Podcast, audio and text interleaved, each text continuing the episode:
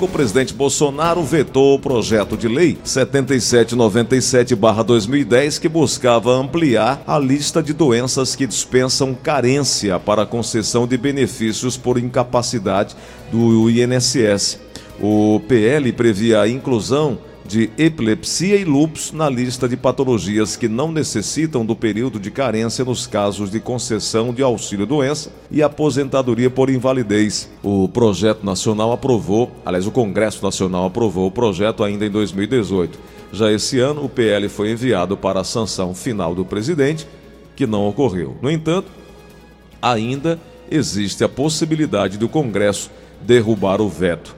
Doutora Ana Flávia Carneiro, muito bom dia, tudo bem, doutora?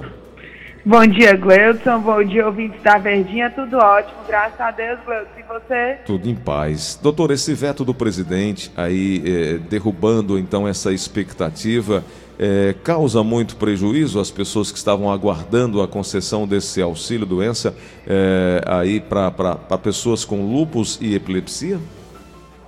É, Gleudson, é, toda vez que tem uma negativa num direito para o segurado, gera uma frustração, né? Realmente as pessoas esperam as decisões e as leis, e quando vem uma que nega esse direito, geralmente deixa muitos segurados na mão, né, Gleudson? Realmente a lupus, a, o lupus é uma doença que, de fato, é, exigir a comprovação de carência, eu acho que chega a ser até desumano, né, Gleudson? Verdade. Né? Existem outras doenças que realmente não precisa de comprovação de carência para concessão de auxílio-doença, que são a tuberculose ativa, hanseníase, alienação mental, neoplasia maligna, cegueira, paralisia irreversível incapacitante, cardiopatia grave, Parkinson, nefropatia grave, é, estar avançado da doença de Paget, AIDS, contaminação por radiação com base na conclusão da medicina especializada e hepatopatia grave. Então, esse projeto de lei era para incluir né, a epilepsia e lúpus.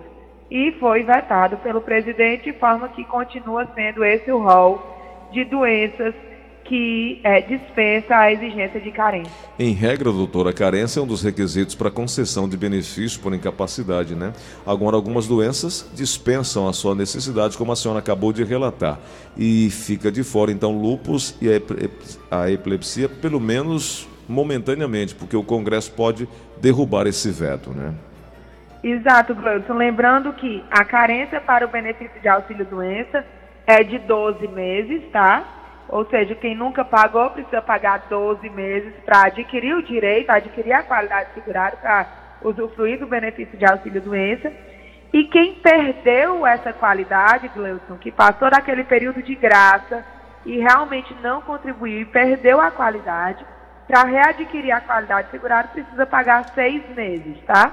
Para poder readquirir a qualidade segurada e solicitar o benefício. Por isso, mais uma vez, a gente bate na necessidade de manter o INSS em dia para usufruir de todos os benefícios. Perfeito, um excelente alerta que a doutora Ana Flávia está fazendo aqui.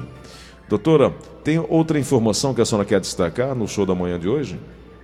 Gleudson, eu tinha separado para a gente falar hoje sobre a aposentadoria por idade. Certo. Agora você me diz como é que estão aí as perguntas, se a gente entra no tema ou se vai ficar apertado. Vamos, vamos para o tema. É, vamos tentar, aí a gente tenta colocar. Os, tem muitas ligações aqui, muitas perguntas, mas é, essa informação acaba sendo é, de, de grande ajuda para muita gente né, que está acompanhando agora que a gente quer saber aposentar, aposentadoria por idade, o que é e como funciona. Isso acaba trazendo aí a necessidade de conhecimento para muita gente, né?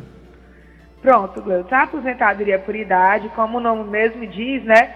É a aposentadoria que o segurado, que o trabalhador que contribuiu ou que trabalhou de carteira assinada tem direito a receber quando chega o homem aos 65 anos e a mulher, agora no ano de 2021, aos 61 anos de idade. E o que é que precisa comprovar fora o requisito etário para ter direito a esse benefício?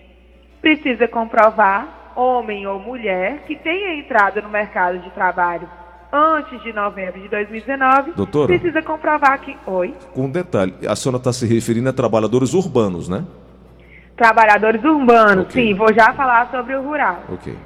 Então, no caso do trabalhador urbano, bem lembrado, Gleuton, é, precisa comprovar, além da idade, 65 anos homem, 61 anos de mulher hoje, 15 anos de contribuição. Essa idade, Gleuton, ela é reduzida em 5 anos. Ou seja, homem 60, mulher 55, quando falamos do segurado especial. Que são, quem são os segurados especiais? São os agricultores, os pescadores artesanais, extrativistas e indígenas, tá? Então, esses segurados, eles não têm que esperar o homem aos 65 anos e a mulher 61 para se aposentar. Mesmo depois da reforma da Previdência, não houve alteração na idade. Então, a mulher continua se aposentando com 55 anos de idade e o homem com 60 anos de idade, tá? Lembrando, Gleuton, que esse segurado especial também não precisa comprovar 15 anos de exercício ou de contribuição para o INSS ou de trabalho com carteira assinada. Eles precisam comprovar que exerceram a profissão.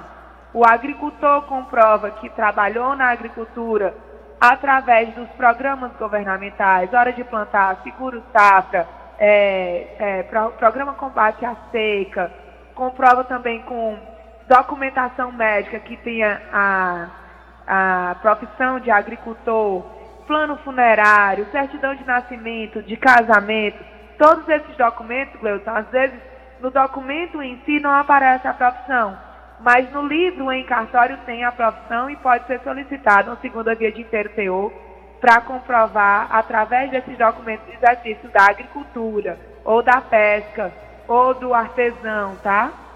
Então, é, o segurado especial não precisa comprovar efetivo pagamento ao INSS. O tá? segurado especial, doutora, também inclui a marisqueira, né? Sim, a marisqueira, né? A esposa do pescador, a marisqueira que está ali é, pescando o marisco e vendendo, sim, também incluída na questão na categoria de segurado especial, com certeza, Gleudo. Doutora, me fala sobre o valor da aposentadoria por idade. Ela, correspondente, ela corresponde a que percentual do valor do salário do benefício? É, existem dois cálculos, tá, Gleuton? Existe o cálculo dos 70% mais 1% a cada ano, que daria 85%.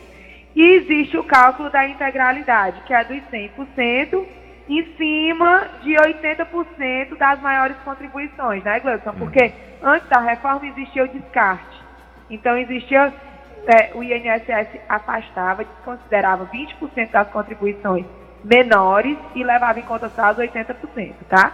tá? Esse cálculo é para quem tinha direito adquirido antes de novembro de 2019, tá? Porque a aposentadoria pós-reforma da Previdência, mesmo para quem está na regra de transição, passa a valer o cálculo de 60% e 1% a mais, ou, oh, desculpa, Gleuton, 2% a mais para a mulher a cada ano que passar dos 15 e para o homem a cada ano que passar dos 20. Doutora, em que condições, quais os critérios e quais as possibilidades da, do acréscimo de 25% ao valor da aposentadoria por idade. Quais são os casos? Pronto, Gleuton. É, existia um entendimento jurisprudencial, né, um entendimento pacificado, de que o adicional de 25%, que é concedido por lei à aposentadoria por invalidez, poderia ser estendido e abrangir todo e qualquer tipo de aposentadoria, tá? Uhum. Sendo que semana passada esse tema foi levado mais uma vez a julgamento pelo STF e foi decidido com o voto do ministro, do ministro Toffoli de que o adicional de 25% só pode ser concedido para quem recebe a aposentadoria por invalidez, tá? Então, a possibilidade de acréscimo de 25% na aposentadoria por idade para quem necessita de auxílio de terceiros não é mais possível, tá certo, Gleison? Perfeito. Doutora, fala um pouquinho sobre a aposentadoria por idade híbrida.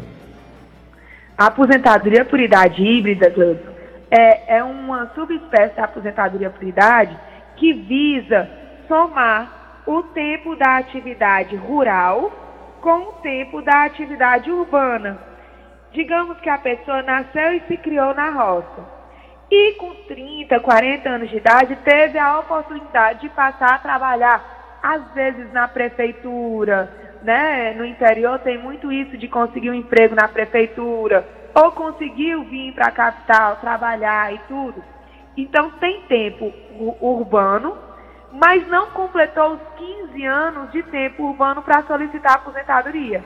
Ele pode pegar aquele tempo anterior de quando ele morava e trabalhava na roça, em economia familiar, com todo o grupo, e juntar ao tempo urbano e solicitar aposentadoria por idade, que se chama de híbrida, que é essa aposentadoria que tem um mix do tempo rural que não tem pagamento, só tem que comprovar o exercício através de documentação com o tempo urbano.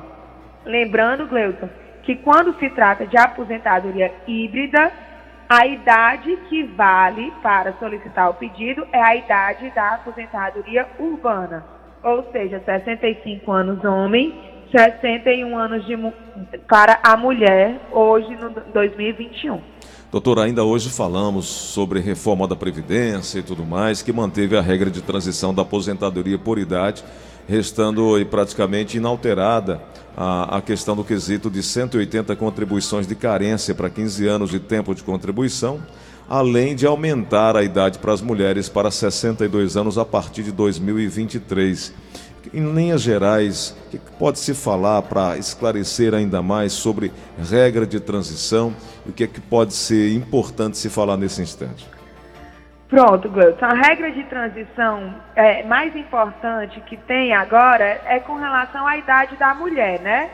Que ano passado sempre foi 60 anos, ano passado passou a exigir 60 anos e 6 meses, agora em 2021, 61 anos em 2022, 61 anos e 6 meses, até que em 2023 vai atingir os 62 anos e daí continua e passa a ser a regra permanente, né? Uhum. Então, quem estava no mercado de trabalho antes de 13 de novembro de 2019 está na regra de transição. Qual é a diferença da regra de transição para a regra permanente? basicamente com relação ao tempo de contribuição para o homem, tá, Gleuton? Uhum. Na regra de transição, o homem continua podendo se aposentar com apenas 15 anos de trabalho, tá? A partir da regra permanente, ou seja, para quem entrou no mercado de trabalho a partir de 13 de novembro de 2019, o homem vai ter que comprovar pelo menos 20 anos de contribuição para solicitar a aposentadoria. Perfeito.